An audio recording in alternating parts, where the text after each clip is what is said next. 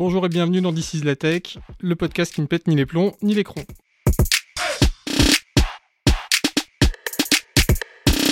Je m'appelle Vincent et pour co-animer avec moi, comme à l'accoutumée, il y a Loïc. Salut Loïc.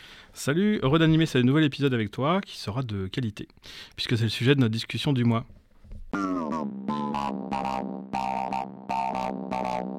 Lorsque j'achète une paire de chaussures dans un magasin, j'essaye en général de trouver une paire qui me plaît esthétiquement évidemment, mais aussi plutôt en cuir pour sa solidité. Cela fait partie des critères qui, selon moi, définissent une paire de chaussures de qualité. Euh, j'entends par là un produit que je considère être de bonne facture et dont je peux présupposer des caractéristiques, comme la bonne tenue dans le temps, dans le cas de mes chaussures en cuir. Si on en croit mon meilleur ami Larousse, on peut définir la qualité comme, je cite, l'ensemble des caractères et des propriétés qui font que quelque chose correspond bien ou mal à sa nature et à ce qu'on en attend. Ou, je cite encore, comme euh, chacun des aspects positifs de quelque chose qui font qu'il correspond au mieux à ce qu'on en attend. Dans l'industrie, la qualité est une notion qui fait l'objet depuis plusieurs années de normes comme les ISO 9000, de certifications pour décrire des processus qui permettent de s'assurer du fait qu'un produit a des caractéristiques reproductibles.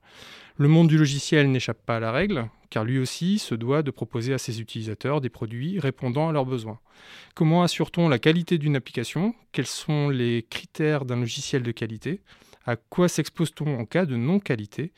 Bref, la qualité dans le logiciel, c'est qui, c'est quoi et pourquoi C'est de cela que nous allons parler avec nos trois invités de jour qui eux aussi sont de qualité. On va commencer par celui qui est avec nous en studio, Anthony Dussault, bonjour. Bonjour, euh, donc moi c'est Anthony. Je suis développeur chez Deezer depuis maintenant 8 ans et demi et euh, je travaille dans une équipe qui s'occupe de créer du tooling pour euh, les équipes qui vont s'occuper de la qualité, donc notamment pour l'équipe QA, mais aussi euh, d'autres types de tools qui vont permettre euh, les développeurs aussi de potentiellement monitorer des métriques de qualité ou autre chose. Eh bien merci, on va pouvoir y revenir plus longuement.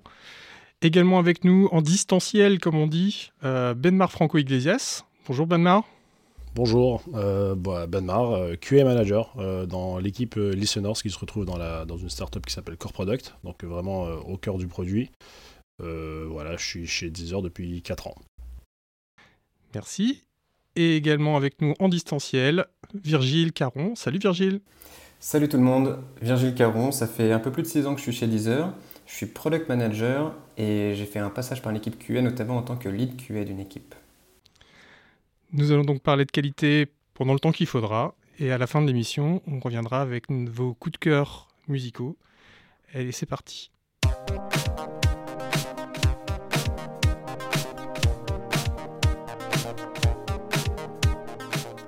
Première question, euh, selon vous, c'est quoi la qualité logicielle? Pour moi, la qualité logicielle, c'est un peu un, mot fourre-tout où il y a beaucoup beaucoup de choses en fait qui vont rentrer là-dedans. Euh, je pense que le, principe de qualité déjà, c'est ce que le client, ce que nos utilisateurs, par exemple chez Deezer, vont pouvoir euh, ressentir de, ce qu'on propose.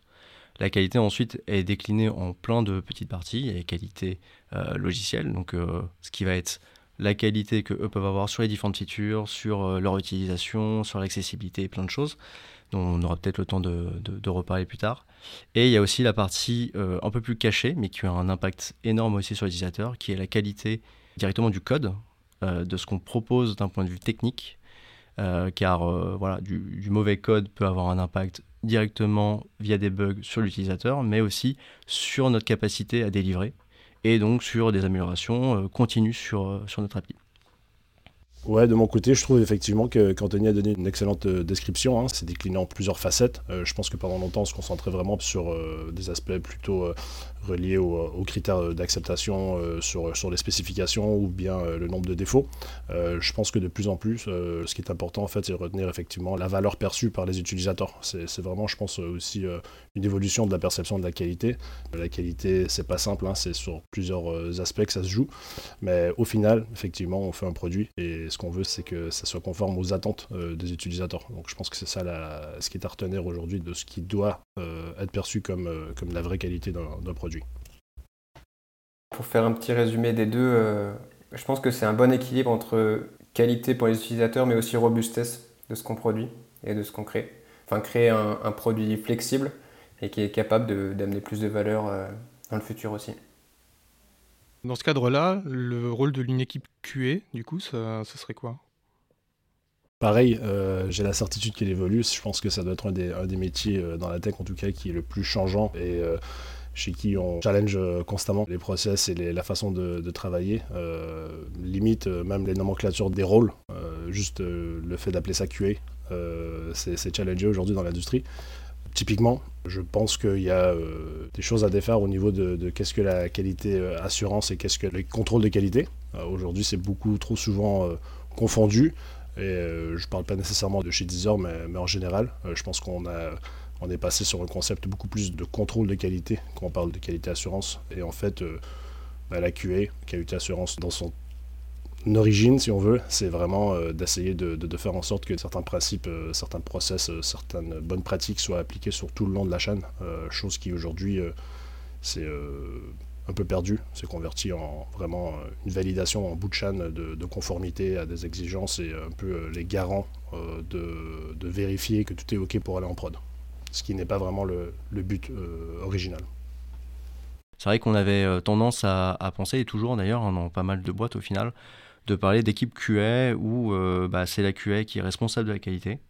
De plus en plus, moi avec l'expérience, je pense que c'est un mauvais parti pris, que la qualité c'est quelque chose qui se partage dans toute une équipe et que c'est quelque chose qui devrait être directement en fait dans les cordes de toutes euh, les équipes et de tous les métiers qu'il y a autour du logiciel.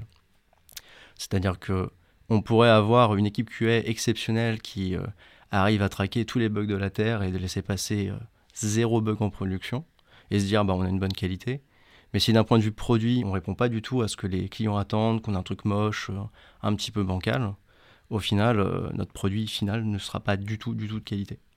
Donc euh, en effet, euh, on a vu pas mal de choses euh, récemment en France. Ça fait beaucoup plus longtemps aux États-Unis qu'on parle de quality assistance, par exemple, ou ce genre de choses, ou de shift left dans les différents processus de, qualité, ce qui en fait amène la discussion en amont, donc en même temps qu'on écrit des specs, qu'elles soient techniques ou produits, pour que ces discussions sur qu'est-ce qu'on veut atteindre comme qualité, qu'est-ce qu'on veut atteindre aussi en termes de tests, pour vérifier justement, faire le contrôle de qualité au, au fur et à mesure du process, de mettre ça dès le début à plat. Et c'est pas une équipe QA qui arrive qui dit bah, nous on va faire ces tests-là en bout de chaîne. C'est non, c'est vraiment une discussion globale de toute l'équipe tech pour savoir exactement comment on va contrôler la qualité de ce qu'on produit. Voilà. Ça veut dire que tu vas avoir justement cette assistance aussi bien au niveau des développeurs quand il va y avoir la construction même des features, euh, que la définition du produit, c'est-à-dire ce qu'on veut faire comme fonctionnalité sur le produit qu'on a. Exactement, c'est-à-dire qu'il y a des revues de spec, euh, revues de spec qui sont faites directement avec les développeurs, avec euh, potentiellement les équipes QA, s'il y a toujours des équipes QA, mais pour, euh, voilà, pour voir si les specs répondent à, ce qu'on veut d'un point de vue euh, logique. je prends des, exemples tout bêtes, mais sur pas mal de features, il y a déjà des standards dans l'industrie. Aujourd'hui, on ne sort pas un, dark mode, par exemple, avec un noir absolu. On sait que ça fait mal aux yeux. Il y a plein de recommandations Google à suivre pour dire bah non, il faut un peu d'espèce de, de gris anthracite qu'on connaît un petit peu sur tous les sites bah, ça fait partie de la qualité. quand tu proposes un dark mode sur un site et que c'est du noir absolu ou du blanc absolu, et eh bah, c'est quelque chose qui va faire mal aux yeux. C'est comme ça, c'est l'œil humain n'est pas habitué à ça. Ça fait partie de la qualité, pourtant c'est une spec qu'on pourrait dire seulement produit, mais pas seulement au final. Ouais, du coup, ça s'éloigne vraiment de la compliance, ce que disait Benmar à un moment donné, c'est-à-dire juste respecter les règles établies à l'avance, c'est carrément être proactif en disant bah, la règle qu'on est en train de s'édicter, tu parlais de, la couleur de fond, par exemple. En fait, la règle elle-même, il faut la faire évoluer pour qu'elle soit pas tout à fait celle qu'on avait initialement prévue. Exactement. La qualité, de toute façon, elle, commence au début du process. Vous, vous êtes développeur, par exemple, vous faites du test unitaire, ce genre de choses. Au final, si vous n'avez pas les specs, vous savez pas exactement comment vous allez pouvoir créer vos modules, comment vous allez pouvoir euh, les tester les uns avec les autres facilement, vous savez pas savoir quelle API il faut appeler. Voilà, si tout ça n'est pas euh, directement dirigé, vous n'allez pas être capable de mettre en place quelque chose de bien. Vous allez pouvoir mettre vos places, vos stacks techniques, mais euh, derrière, hop, petite modification côté produit, parce qu'au final, euh, on essaie de partir ailleurs, parce qu'on a pensé à quelque chose qui n'était pas de qualité à la base, donc on fait une petite retouche, mais juste côté produit. L'impact, il est énorme sur le développeur derrière. Virgile, tu voulais rebondir? Ouais, chaque euh, individu, en fait, dans son expertise, a des bonnes pratiques. Donc, il y avait l'exemple du dark mode d'Anthony. Ça, c'est produit, voire même design. Il y a plein de bonnes pratiques côté dev aussi. Et en fait, quand on accumule toutes ces bonnes pratiques, il y a même plusieurs boîtes et des boîtes parfaitement fonctionnelles qui n'ont pas d'équipe QA. C'est des choix stratégiques euh, de la part d'une entreprise, mais ça montre à quel point la qualité est censée euh, être dans les têtes de tout le monde. Quoi. Et est-ce qu'elle doit être dans les têtes de tout le monde ou aussi avoir des gens finalement de la qualité à chaque stade qui peuvent intervenir? Ou est-ce que ça peut être les mêmes personnes? C'est un peu la grande question. Dans cette euh, réinvention un peu du rôle euh, de l'équipe qualité, euh, je pense que le rôle est plus au niveau de coacher, de, s'assurer que ces rituels-là sont mis en place, que les gens sont effectivement bien impliqués en amont, dans les kick-offs ou dans la rédaction des specs, qu'on ne saute pas des étapes, fédérer, en gros, évangéliser. Donc en gros, encore une fois, pas garant de la qualité en soi, mais garant de que ces étapes-là sont respectées. Ouais, c'est garant du processus qui permet d'avoir au final euh, une façon de travailler qui permet d'avoir une qualité euh, acceptable, enfin acceptée on va dire, plutôt que de dire euh, en bout de chaîne ce que vous avez fait ça ne remplit pas ou ça remplit les, contraintes de qualité qu'on s'était fixées. Sachant qu'en bout de chaîne c'est souvent trop tard. Ouais, c'est ça. Je vois bien, moi, ce rôle-là, un petit peu comme une espèce de chef de projet qualité qui suit une feature de bout en bout et qui va permettre de transmettre ses connaissances, de transmettre son expertise mais qui va clairement, en gros, changer de ce qu'on peut voir aujourd'hui. Alors je dis pas que c'est faut pas le faire, mais du carcan du bal testeur qui vient et qui va écrire ses quatre tests et qui va euh, faire des tests manuels ou potentiellement aussi un gros changement de l'industrie ces dernières années, c'est qu'il va automatiser lui-même avec des Q engineers. Moi, je vois plutôt ça vraiment avoir un, rôle aussi de garant de qualité euh, globale, mais de process qualité. Après, encore une fois, tout process, toute organisation a euh, des raisons d'être et euh, chaque entreprise va avoir ses propres spécificités, ses propres problématiques euh, en termes de taille d'équipe, en termes d'organisation, qui vont faire que le fait d'avoir euh, un chef de projet qualité, ça ne sera pas du tout la bonne réponse aussi. ça ne veut pas dire que le métier de QA, créateur de, cas de test et testeur manuel est mort, pas du tout. Ça dépend vraiment du contexte des, des boîtes aussi en réalité. Je pense qu'il n'y a pas vraiment une bonne solution. Il faut trouver juste dans les entreprises la bonne solution par rapport à son propre paradigme. Mmh. Ouais, moi je crois pas mal aussi à cette notion d'évangélisation. Euh, peut-être que c'est ça aussi ce que tu entendais par chef de projet, Anthony, Benmar en tout cas, je pense que c'est ce que tu voulais dire. L'éternel danger, c'est de se dire que bon, c'est la QA qui va s'occuper de la qualité. C'est vraiment l'affaire de tout le monde. Ouais, le, de pas tomber dans le cas euh, qu'on a pu entendre, euh, j'ai entendu ici euh, il y a très longtemps et je l'ai entendu dans, plein de boîtes, qui te dire, ah, de toute façon s'il y a un bug en pro, de toute façon c'est de la faute de la QA. Quoi. Exactement. On peut faire cette analogie avec le football et le gardien de but. C'est pas tout le temps de la faute du gardien de but quand il y a un but. Et comment on va matérialiser cette intégration des processus qualité dans le développement d'une fonctionnalité À quel moment Comment je pense que déjà, les specs euh, vont déjà être de plus grande qualité. C'est-à-dire que l'idée de prévenir euh, certains, défauts, certains euh, cas à la marge a déjà été prévue dans l'élaboration des specs. Donc déjà là, ça donne plus de billes aux, développeurs pour faire du code de qualité, tout simplement. et je pense aussi que d'avoir un meilleur partage, une meilleure communication, meilleurs échanges sur effectivement ce qui est couvert en termes de tests unitaires, entre autres, peut être intéressant au niveau de cet échange-là et de ces processus. Qu'est-ce qu'on partagerait et qu'est-ce que les développeurs partageraient avec les, les personnes qui s'occupent des specs ou comment ils discuteraient ensemble? En fait, c'est pas tellement avec les gens que. C'est pour ça qu'on parle d'être impliqué sur toute la chaîne, c'est-à-dire que c'est au moment où, euh, où il faut les, définir. Euh, ça peut être en amont, ça peut être pendant ou même après de pusher le code, hein. c'est-à-dire une fois que les lignes de code sont, écrites, euh, voilà comment on va les tester, donc euh, donner de la visibilité là-dessus. Euh, je sais qu'il y a des politiques parfois de, pourcentage de couverture, hein. typiquement, ces règles-là peuvent être définies aussi en accord avec l'équipe qualité. et surtout pour éviter potentiellement la, redondance des tests, hein, tout simplement, entre les tests unitaires de composants et ensuite les tests système qui seront faits un peu plus tard, bah, effectivement, de s'assurer la complémentarité de tout ça. Euh, ça peut être euh, vachement intéressant au niveau euh, efficacité. Même sur le time to market, hein, si, on refait exactement les mêmes choses qui sont déjà testées ailleurs d'une autre manière, c'est pas très efficace. Tu parlais de test système et de test composants. Peut-être juste pour se mettre d'accord sur le vocabulaire, parce que je sais que des dénominations de tests, il y en a plein et on est toujours un peu à mi-chemin entre on voit très bien ce dont on parle et puis finalement c'est relativement flou pour vous, c'est quoi un test composant C'est quoi un test système? Est-ce que vous avez d'autres types de tests que vous avez en tête? En réalité, ces différents types de tests, ils sont assez bien décrits euh, par quelque chose qui est très connu, euh, qui est la pyramide de tests. C'est quelque chose qui a été mis en place il y a très longtemps. C'est aussi dans les principes et séries Google, pour, pour, information. Et donc, du coup, en gros, pour le test automatisé, il y a trois différentes strates. Il y a les tests unitaires, les tests d'intégration, les tests de système. Et ensuite, il y a la dernière, dernière strate qui est les tests d'acceptance, qui sont en général plus humains, parce que du coup, on teste par rapport à des specs, donc on est plus sur visuel et autres. Test unitaire, on teste directement le code, donc normalement, on est censé tester que la méthode de, test qu'on veut tester en moquant tout ce qu'il y a autour. Pour les tests d'intégration, c'est simplement l'intégration de deux composants l'un avec l'autre, que ce soit deux composants internes à une application ou un composant avec euh, une API par exemple. Là aussi, on a pas mal de mock et de, et de stubs. Pour le test système, par contre, euh, en gros, on teste le système en entier. Donc là, il n'y a aucun mock, aucun stub qui doit être euh, mis en place. Donc là, en gros, on teste un peu comme notre utilisateur final. C'est-à-dire que là, typiquement, on va partir de, mettons, une appli mobile et puis on va cliquer sur les boutons et voir si ça répond ce que c'est censé répondre. Quoi. Exactement. Je voudrais revenir sur ce que disait Benmar, parce que du coup, il a parlé beaucoup de tests, mais même au-delà du test, en réalité, comment pouvoir discuter et pouvoir améliorer un petit peu la qualité euh, de notre logiciel?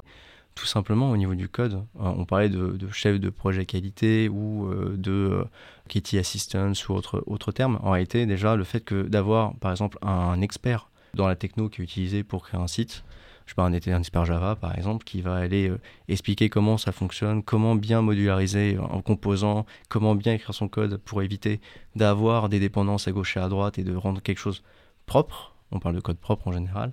C'est déjà de la qualité. C'est pour ça que ça rejoint exactement ce qu'on dit depuis tout à l'heure, et ce que Virgile a très très bien dit aussi, c'est que vraiment la qualité c'est partout en réalité. C'est pas juste le test, c'est vraiment au global. C'est toutes les comités de pratique qui peuvent être mis en place dans les différentes boîtes qui vont discuter ensemble pour essayer de trouver le meilleur moyen, le moyen le plus efficace et le plus propre de sortir des choses pour nos utilisateurs. Ah, ça me rappelle une intervention qu'avait faite euh, Céline dans l'épisode 2 de, de This is la Tech, quand on a fait un épisode sur l'accessibilité, et qui nous disait bah, en fait, pour nous, l'accessibilité, c'est un critère de qualité comme les autres, et du coup, il fait partie de la definition of done. C'est-à-dire, si le, ticket ne respecte pas les problématiques d'accessibilité, il est retoqué aussi sec. Et donc finalement, ça fait partie aussi des spécifications. Tout à fait, ouais. Et là, on pourrait voir, par exemple, ce ne serait pas forcément un expert euh, QA qui euh, parlerait de ce genre de choses, mais euh, plutôt un expert sur ce sujet-là, qui peut très bien être un développeur, un expert en, interne ou avec une équipe qui se monte, si c'est vraiment la philosophie de la société, ou euh, tout simplement des consultants externes qui viennent exprès pour venir faire du contrôle qualité à ce niveau-là.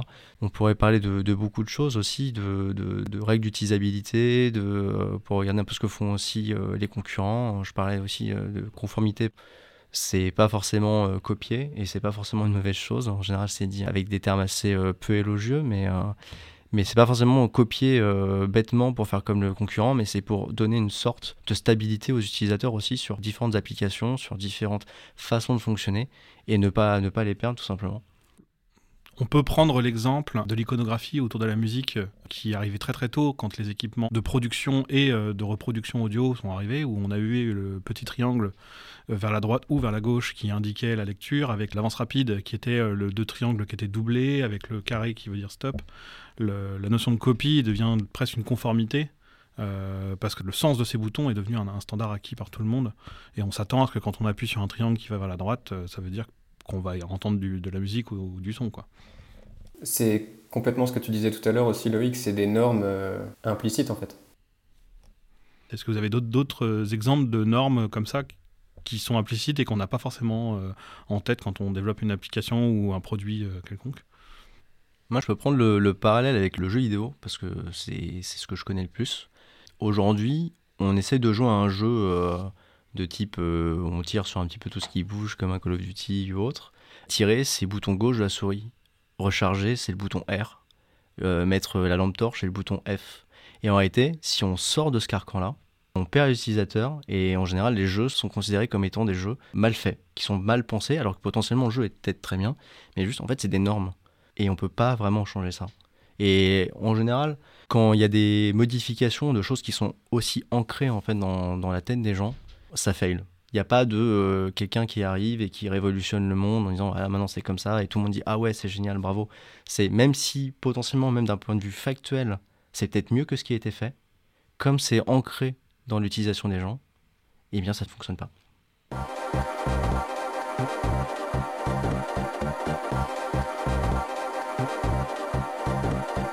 Je ne sais pas s'il y a par exemple des normes en termes de qualité. Euh, je parlais tout à l'heure dans l'intro des ISO 9000 pour l'industrie. Est-ce qu'il y, a des équivalents côté euh, logiciel? Ouais, absolument. Je pourrais pas te les réciter, mais effectivement, il y a des normes ISO dans, Quoi? dans, tu dans les la connais qualité. Par cœur. On veut, on veut les numéros. Je voulais toutes vous les réciter, mais en fait, euh, je prendrais plus que l'heure, donc euh, voilà. On fera une annexe. Dans quel genre de domaine euh, ça s'applique Bah, typiquement, je pense que tout ce qui est nomenclature, de type de test euh, et de méthodologie, c'est très clairement euh, stipulé par des normes. Euh, Il y a notamment bah, l'ISTQB qui se porte plutôt garant d'avoir cette espèce de lexique, euh, vocabulaire euh, via des syllabus ou autres. Voilà, par exemple. Il y a des normes de performance, il y a des normes de portabilité, c'est-à-dire que euh, une application doit fonctionner sur plusieurs euh, types de devices, par exemple, et pas seulement un seul. Voilà, je ne les connais pas toutes non plus, mais euh, ce- ce- c'est des choses assez standards en réalité, qui sont même hyper euh, logiques.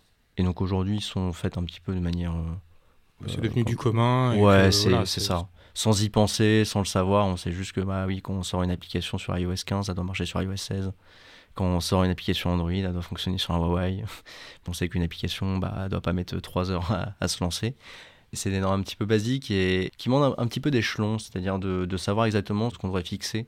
Et là, on a plus des normes qui sont proposées par des GAFAM, comme Google par exemple, hein, qui a beaucoup, beaucoup, beaucoup de normes euh, côté euh, SRI et euh, qui euh, demandent d'avoir des choses qui soient très carrées, qui disent bah voilà, c'est ça qu'on vous propose. Quand on parle de disponibilité, par exemple, d'un service, euh, on parle des, euh, des 3.9, des 4.9, euh, on parle d'erreurs budget aussi, euh, pour expliquer que les équipes, oui, bah, doivent faire en sorte que la disponibilité du service soit maintenue à des niveaux respectables et qui sont un petit peu définis par Google.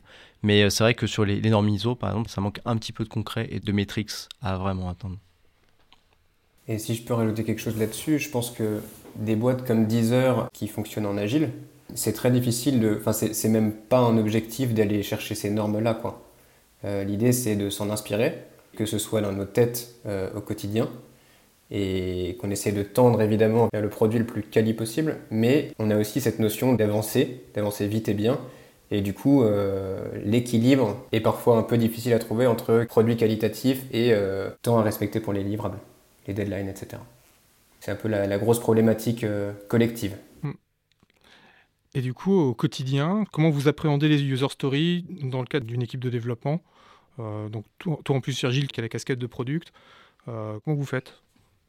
C'est quelque chose qu'on fait vraiment de plus en plus chez Deezer en ce moment. On essaie de faire des kick-offs sur chaque euh, initiative, de mettre chacun des, des futurs acteurs de l'initiative le plus en amont, d'être très transparent sur les objectifs de l'initiative et même dans ce qu'on appelle l'idéation, on va inclure et même responsabiliser chacun de ces acteurs. Donc développeur, QA, product, designer. On a même parfois la data qui est avec nous, les data analysts, euh, data scientists aussi, et product évidemment. Et tout ça dans l'idée de sensibiliser tout le monde, toute l'équipe à l'objectif de l'initiative et aussi qu'on arrive à repérer un peu les, les angles morts, qu'on arrive un peu à trouver les edge cases, les trous dans les specs tout simplement tous ensemble. Ce concept-là d'idéation est relativement nouveau chez Deezer et, euh, ça marque euh, très clairement cette tendance à shifter un peu euh, vers la gauche sur tout ce qui est euh, qualité en général. On en parlait tout à l'heure, c'est un peu l'évolution qu'il y a, dans l'industrie et, c'est en, j'ai envie de dire en cours d'implémentation, hein, c'est euh, encore très évolutif et on essaie de trouver la formule euh, idéale effectivement pour euh, ne pas euh, mettre trop de temps aussi à démarrer les projets et, euh, et à, et à pas perdre trop en vélocité, mais aussi à s'assurer que tout est euh, propre au démarrage, qu'on a anticipé un maximum d'erreurs potentielles et de, problèmes de qualité en tout début d'initiative. Là, on parle de qualité, mais même en termes aussi de valeur produit et de temps de livraison, ça permet d'identifier des no-go en fait en amont, des choses qui seraient trop complexes, ou même des, des quick wins, des choses qui seraient très simples et qui ont beaucoup de valeur. Et ça, c'est précieux euh, comme discussion euh, en amont d'un projet. Mais du coup, je me pose la question, ça va être la question fâcheuse, on va dire.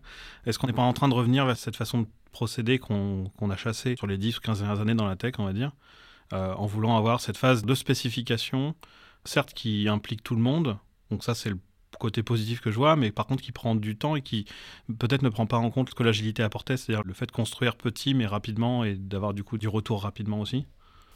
Ça va peut-être être une réponse un peu bateau, mais on gagne tellement de temps en faisant ça qu'au final, on est gagnant.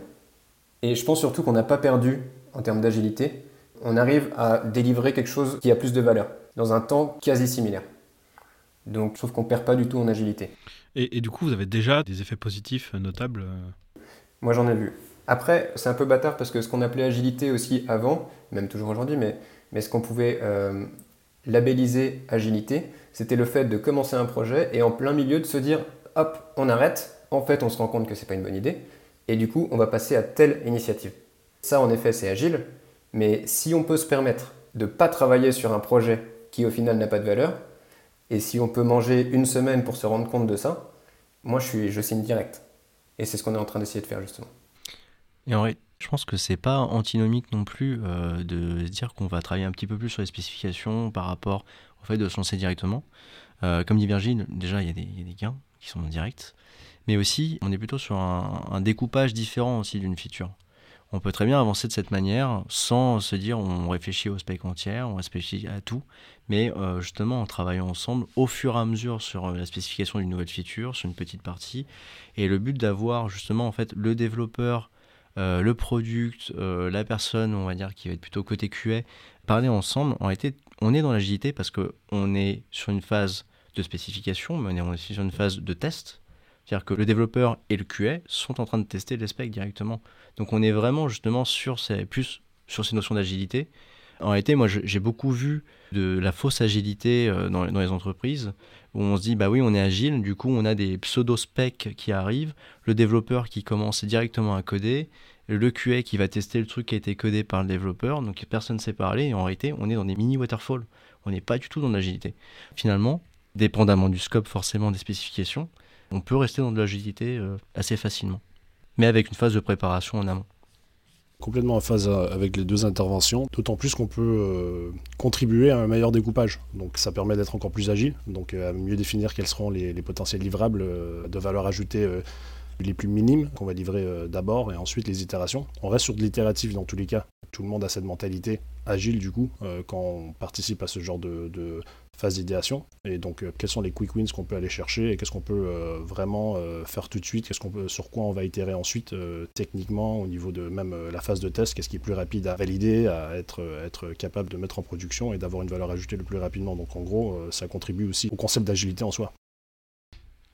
Et autre chose qui est hyper important en faisant ce genre de travail, c'est qu'il y a une certitude, c'est qu'un bug, il coûte de plus en plus cher au fur et à mesure du cycle de livraison. Donc euh, si un bug est trouvé en production, c'est ce qui coûte le plus cher à corriger, parce qu'il est déjà en prod, donc potentiellement c'est peut-être un rollback complet qu'on va être obligé de faire. Ce qui est faisable sur le web, mais alors sur mobile, quand on a des cycles de release qui prennent plusieurs semaines, voire des mois pour certaines entreprises, là on parle de rollback très complexe. Et du coup, si en fait on est déjà en train de tester les spécifications, qu'elles soient techniques ou produits, hein, parce que technique c'est hyper important aussi de remettre euh, un petit peu euh, des tests dessus, de vraiment vérifier.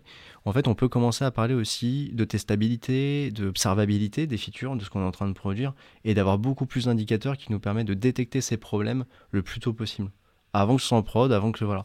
Et donc tout ça, ça va nous permettre tout simplement en fait d'avoir une meilleure efficacité euh, au, au fur et à mesure, et ça nous permet de garder une vélocité ou même d'augmenter notre vélocité sur nos projets. Ouais, je rebondis là-dessus plutôt sur la phase de test. Concrètement, euh, un truc qui peut coûter euh, beaucoup beaucoup de temps, euh, c'est de ne pas avoir anticipé ou prévu bah, soit la testabilité ou même juste la feature elle est testable, mais on appelle le jeu de données qui va bien pour tester. ça, ça peut faire beaucoup d'aller-retour et, des points de blocage sur bah, on n'est pas en mesure d'aller plus loin dans la phase de test et revenir en arrière pour organiser mieux cette phase de test-là. C'est effectivement très coûteux en temps. Et souvent, c'est justement au moment où on était très proche de livrer la, la feature où on se rend compte de ce délai additionnel. Euh, c'est très contre-productif.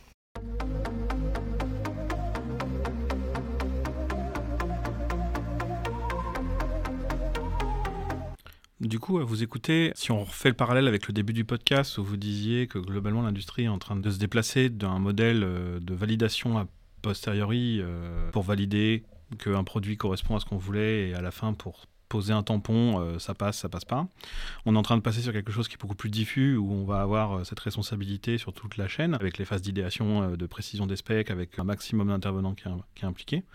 Aujourd'hui, Deezer, on est à peu près à quelle étape de ce shift Et est-ce que vous auriez des exemples de choses qu'on a pu faire ou qui sont mieux grâce à ce changement de paradigme? Moi, j'ai vu des initiatives dont le développement n'a pas été lancé parce qu'il a été estimé trop compliqué même si la valeur euh, utilisateur était là. Il y avait des no-go de la part des équipes techniques, par exemple. Ce que je dis pas négativement évidemment, mais typiquement, il n'y a pas eu des specs design trop poussés, qui ont pris du temps, etc., qui ont demandé d'être estimés. C'est vraiment encore plus en amont qu'on a eu ce retour des développeurs qui disaient ça, c'est inenvisageable. C'est qui qui prenait la décision ou qui a pris la décision Le rapport coût-bénéfice n'est pas intéressant? Et qui a dit non au final? C'est à l'équipe produit de faire ça au niveau de ce shift, euh, de cette transition. Alors c'est un peu ce, nouveau standard, ce nouveau modèle de ce que se veut une équipe euh, qualité. Euh, chez Deezer, j'ai envie de dire qu'on est encore au, tout début. on se pose encore beaucoup de questions. On participe à des, à des meet-up, à des conférences où on a des retours d'expérience. Du coup, ça nous rassure parce que la plupart des boîtes qui ont réussi à faire cette espèce de transition ont mis beaucoup d'années. Hein. C'est pas un truc qui se fait du jour au lendemain, c'est une transition longue. D'ailleurs, en attendant que tout soit mis en place, tu ne peux pas te permettre de ne pas faire de validation au bout de chaîne puisqu'on en dépend trop aujourd'hui, donc il y a vraiment euh, une double casquette à porter pendant un certain temps. Euh, et, dans cette évolution-là, un peu comme ce que disait Anthony, hein, euh, il y a des, éléments importants à intégrer dans cette équipe de qualité, c'est-à-dire qu'effectivement, des spécialistes sur des technos vont arrêter de faire du développement sur, de la feature et bien euh, porter une casquette euh, voilà, de référent ou de superviseur euh, architecte craftsmanship ou quality craftsmanship qui, qui circule beaucoup de ce temps-ci, qui sont des cordes à ajouter à nos arcs de, d'équipe qualité pour lesquels là aujourd'hui on n'est pas du tout là. On reste sur plutôt des profils testeurs, QA analystes ou QA ingénieurs automaticiens. Et le shift ne peut pas être complet sans effectivement ajouter d'autres types d'éléments dans cette équipe qualité. Si on veut vraiment aboutir à, cette transition. Après, euh, ce shift left, il n'est pas non plus nouveau. Euh, peut-être qu'il est un peu plus extrême par rapport à avant, mais il y a eu tout un process de review, par exemple, qui a été mis en place, de code review, qui est déjà euh, un pré-test, dans le sens où c'est des développeurs de la même stack qui vont regarder le code et qui vont approuver ou invalider une pull request, donc une modification dans le code, et ça avant que la QA check. Quoi. Donc euh, ça, ça fait longtemps que ça a été mis en place chez Deezer. Ça fait, euh, je crois que c'est depuis que je suis là au moins. C'est donc euh, au moins 6 ans. Donc ce shift left, il avait déjà commencé. Et là, on, le pousse encore plus loin. Quoi. Oui, tout à fait. Il y a déjà du contrôle qualité sur le code aujourd'hui, pour la plupart des, stacks techniques. on a aussi l'équipe SysOps au sein de Deezer qui a mis en place des archi-reviews sur tous les nouveaux services qui arrivent chez Deezer qui vont être créés. Ça aussi, c'est du contrôle qualité en, en amont en réalité. Donc euh, c'est euh, potentiellement des initiatives d'équipe plus qu'un process global chez Deezer. Mais on a déjà, comme dit Virgile, des process de qualité en amont euh, pour vérifier qu'on a un certain cahier des charges qualité quand même qui sont validés. Après, je voudrais juste mettre un petit bémol à ce que tu disais, Loïc. C'est qu'en effet, on a parlé d'un système un petit peu changeant en amont et autres. Mais encore une fois, ça dépend énormément aussi du contexte de l'entreprise si on a une entreprise qui livre comme nous tous les jours sur le web, on essaye d'être vraiment très rapide dans notre vélocité, bah, en effet, on va, on, peut pas être bottleneck à un endroit en disant bah, on teste à la fin. C'est pas possible. On a essayé, ça marche pas. Ou alors, voilà, on scale pas et on est obligé de recruter à, tirer l'arigot et ça fonctionne pas en réalité. Par contre, sur des entreprises qui vont avoir des cycles de release de 6 mois, voire un an, parce que ça existe ce genre d'entreprise, personnellement, je ne suis pas convaincu qu'il y ait vraiment besoin d'aller sur du shift left et de l'amont. Euh, je pense qu'on peut avoir une équipe de qualité en fin de chaîne qui euh, régulièrement va regarder un petit peu où ça en est, parce que de toute façon, il va y avoir six mois, un an de développement pour fixer tous les problèmes. Donc voilà, je pense que il y a des sortes de guidelines, de choses qui vont dans le bon sens, mais il n'y a pas une seule vérité. Mais un petit peu comme tout, dans le développement, c'est la même chose, que ce soit en termes de choix de techno ou autre. Ça dépend du contexte des entreprises quand même. Mais du coup, le fait de livrer tous les six mois, et de transitionner vers une livraison euh, euh, rare, comme ça, et une livraison quotidienne, voire multiples fois par jour.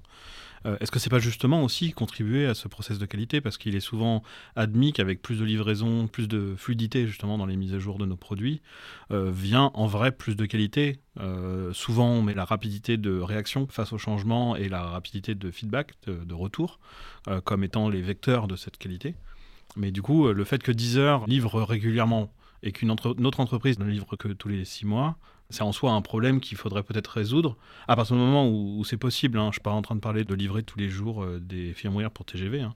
mais euh, pour des produits web euh, comme ça qui n'ont pas des implications sur nos vies si importantes que ça, parce que un site de e-commerce ou d'écoute de musique, s'il fonctionne pas tout à fait optimalement pendant deux heures, c'est pas très grave. Oui, oui, tout à fait. Je pense que tu as raison, tu as, mis le point en parlant de, sites pour euh, genre SNCF par exemple, pour, pour euh, TGV, mais euh, même si c'est pas vrai, en réalité, ils ont des releases assez rapprochées en réalité. Ils sont même très moteurs par exemple au niveau QA en termes de conférences pour montrer des choses qui fonctionnent, pour essayer de faire évoluer leur métier. Donc, euh, c'est pas les, moins bien lotis. Par contre, ça dépend énormément des clients. en effet, du, de l'utilisateur comme vous et moi, n'importe qui qui va avoir son application, il va avoir envie d'avoir un petit peu de changement, d'avoir des améliorations. Si on prend les banques, par exemple, les banques elles vont pas vouloir changer de, firmware euh, toutes les deux semaines, pas avoir des nouvelles choses qui vont arriver. Les banques vont avoir besoin d'un truc très fiable qui ne bouge pas. Potentiellement, une livraison tous les six mois, un an, avec euh, des améliorations de performance, tout en gardant une stabilité correcte, ça leur suffit. Donc en vrai, c'est très dépendant, je pense, des besoins et des clients qui vont être détectés. Je prends un exemple tout bête, mais on a eu des discussions euh, chez Deezer là-dessus. Faire une nouvelle application tous les jours sur iOS ou Android, je suis pas sûr que ce soit une bonne façon de faire. On a envie d'avoir des modifications tout le temps sur le web, sur mobile. Nos clients, ils ont peut-être pas forcément envie de faire des mises à jour tous les jours de leur app, euh, qui va prendre potentiellement du forfait mobile s'ils sont pas en Wi-Fi. Voilà, c'est pas forcément quelque chose qui est potentiellement voulu par les clients d'avoir des nouveaux trucs tous les jours, toutes les deux heures. Alors que sur le web, en effet, on est plus sur euh, bah, dès qu'il y a un truc qui est prêt, euh, envoyez-le.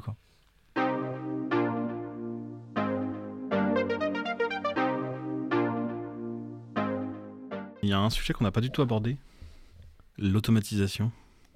Est-ce que j'imagine qu'effectivement, le fait de changer cette manière de penser, d'essayer de ramener la qualité plus en amont, fait que on va plus forcément faire beaucoup de tests à la fin. Et du coup, j'imagine que ces tests qu'on faisait, il faut bien faire en sorte qu'il y ait un équivalent. Donc effectivement, on va les automatiser. Du coup, j'imagine que c'est aussi un changement de métier pour les gens qui font de la QA à l'heure actuelle. Personnellement, je pense que c'est un changement de métier pour tout le monde. Parce qu'en effet, on parle de, pour les tests automatisés, on parle souvent de la QA. Dans pas mal de boîtes, la QA va créer les cas de tests. L'automatisation pure, le code pur va être fait par des développeurs, mais ensuite les cas de tests vont être écrits ou en amont par euh, la QA. Chez Deezer, par exemple, c'est pas le cas. On a formé en interne euh, les QA pour qu'ils puissent faire du test automatisé, puis qu'ils puissent coder aussi. Alors ils sont sur un software ou avec une librairie qui a été créée pour eux pour faciliter le travail aussi, pour pas leur demander trop de compétences techniques, mais assez pour créer du test automatisé. Mais en réalité, quand on parle de test automatisé, on a parlé de test unitaire. Les développeurs font du test automatisé et bien avant que la QS mette à faire du test euh, système euh, sur de l'automatisation. en fait, c'est un changement de métier pour tout le monde parce que c'est juste une, façon de, voir le test automatisé, de le mettre dans une réalité de production différente de ce qui a évolué depuis le moment où c'était mis en place. Ce qui en plus et ça c'est plutôt la démarche qualité qui fait ça, aux développeurs à réfléchir à la testabilité de leur code, ce qui n'était pas le cas il y a encore une dizaine d'années.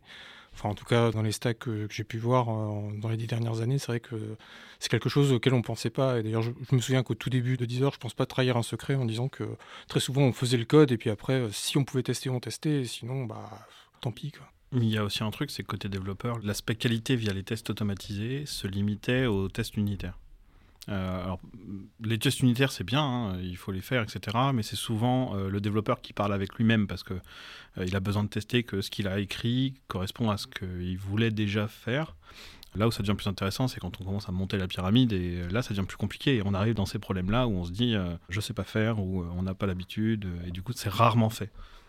même si c'est fait de plus en plus maintenant, mais avec un peu de peine et un peu de découverte, ce qui fait que ça prend un peu plus de temps que oui, en plus, euh, je pense que c'est encore plus vrai dans les stacks techniques qui ont énormément de bagages, euh, ou qu'on essaie de rien que de monter sur du test d'intégration, on se rend compte qu'en fait, il nous faudrait euh, une centaine de mocks et de stubs pour réussir à faire fonctionner un test, parce que tout est dépendant. Donc on en revient à ce qu'on disait sur le test de spec technique, c'est justement aussi pour parler plus de modularisation et d'avoir du code indépendant qui permet de plus facilement tester son intégration dans une application plus grosse. Pour faire un peu écho euh, au début de notre discussion, je parlais d'entreprises qui n'ont pas d'équipe QS, ça passe entièrement par l'automatisation de tests. Donc euh, clairement, c'est une solution. Je ne dis pas que c'est une solution pour se débarrasser de l'équipe QA, mais l'équipe QA aujourd'hui chez Deezer est là en tant que chef de projet qualité, en tant qu'évangéliste. mais l'automatisation, c'est la solution euh, pour plus tard, ça c'est sûr. Oui, d'autant que j'imagine que les tests qu'une équipe qualité, on va dire, euh, peut continuer de faire après l'automatisation, ça va être aussi du test exploratoire, peut-être aller chercher des choses auxquelles on n'a pas forcément pensé et euh, se dire, bon, ok, toutes les specs ont été backées, maintenant, est-ce qu'on a des cas à la limite auxquels on n'a pas pensé? Exactement, et c'est là la valeur d'une équipe QA comme on a chez Deezer. C'est l'exploratoire. Et c'est sortir un peu des sentiers battus, aller chercher les edge cases, etc. L'automatisation aussi, ça sert à pas revenir sur des tests qu'on a déjà fait, euh, ce qui est un peu une tannée, si on peut dire ça, la grosse tannée des QA analystes euh, chez Deezer.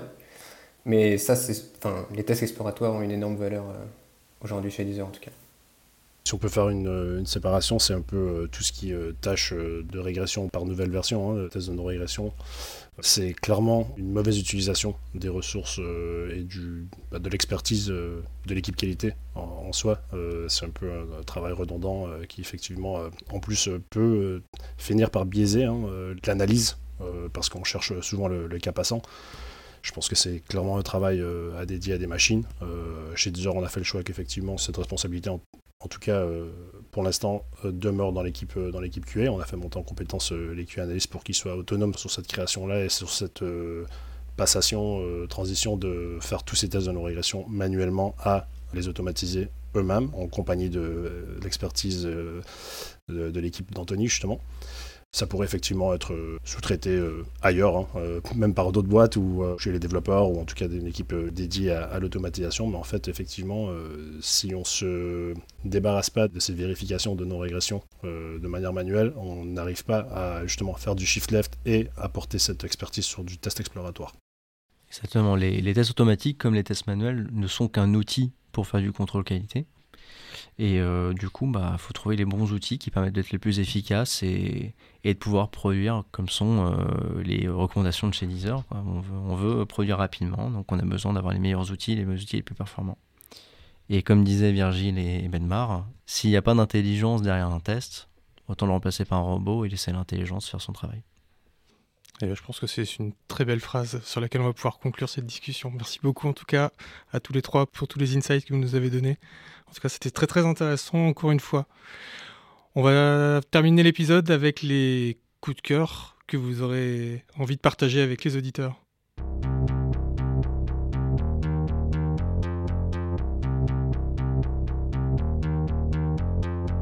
On va commencer par Benmar. Il faudra partager combien? 1, 2, 3 C'est 42, je crois, le standard. 42 J'en ai préparé que 40. Eh ben, dépêche-toi, on en trouver deux autres. Euh, alors, euh, mes coups de cœur depuis que je suis arrivé en France, parce qu'il faut savoir que je suis québécois à l'origine. Euh, bon, les gens vont pas découvrir grand chose en France avec moi, mais L'Homme Pâle et Orelsan, c'est vraiment mes coups de cœur français depuis que j'écoute plus de, musique française. Par contre, j'ai quand même envie de faire découvrir des artistes de chez moi. entre autres Loud, un rappeur, donc Loud comme le son très fort en anglais, L-O-U-D. Il y a David Gigar que j'aime beaucoup et Peter Peter que je recommande à tout le monde. Cool. Virgile? Ouais, moi je, suis en grosse phase de découverte de nouvelles musiques en ce moment. Euh, moi je me suis mis à la batterie euh, au confinement. Mes voisins étaient très heureux et du coup j'ai pas mal geeké sur des batteurs. Et j'ai découvert un mec qui s'appelle Louis Cole, que j'adore. Pour ceux qui connaissent un peu Wolfpack, euh, il, il, a pas mal joué avec eux. Et du coup je vous conseille une chanson qui s'appelle When You're Ugly, qui décrit comment s'en sortir dans la vie quand on est moche. C'est très drôle. Nice. Et Anthony euh, si vous aimez la batterie et la double pédale, moi je conseille euh, des bons groupes euh, de power comme Powerwolf, qui est un groupe allemand avec des sons un petit peu d'église au synthé. et les paroles sont assez marrantes. Et sinon, en, pop rock, un peu moins connu en France, il y a un groupe qui s'appelle Feeder, que je suis depuis mes années collège, que je trouve absolument extraordinaire. Moi j'adore en tout cas. Donc euh, Feeder, F-E-E-D-E-R, à ne pas confondre avec ceux qui jouent mal à League of Legends. ok. Merci beaucoup. Je réalise juste qu'on manque un peu de diversité de femmes dans cette liste de recommandations, donc j'en profite pour faire une nouvelle reco. Euh, du coup, c'est une femme québécoise aussi, qui s'appelle Charlotte Cardin. Elle commence à être plutôt connue à l'international. Euh, je recommande entre autres sa chanson Main Girl. Vous allez adorer. Bah, cool. Je pense qu'on mettra tous les liens avec l'article euh, dans Deezer.io qui accompagnera ce, podcast. Encore une fois, merci à tous. C'était super.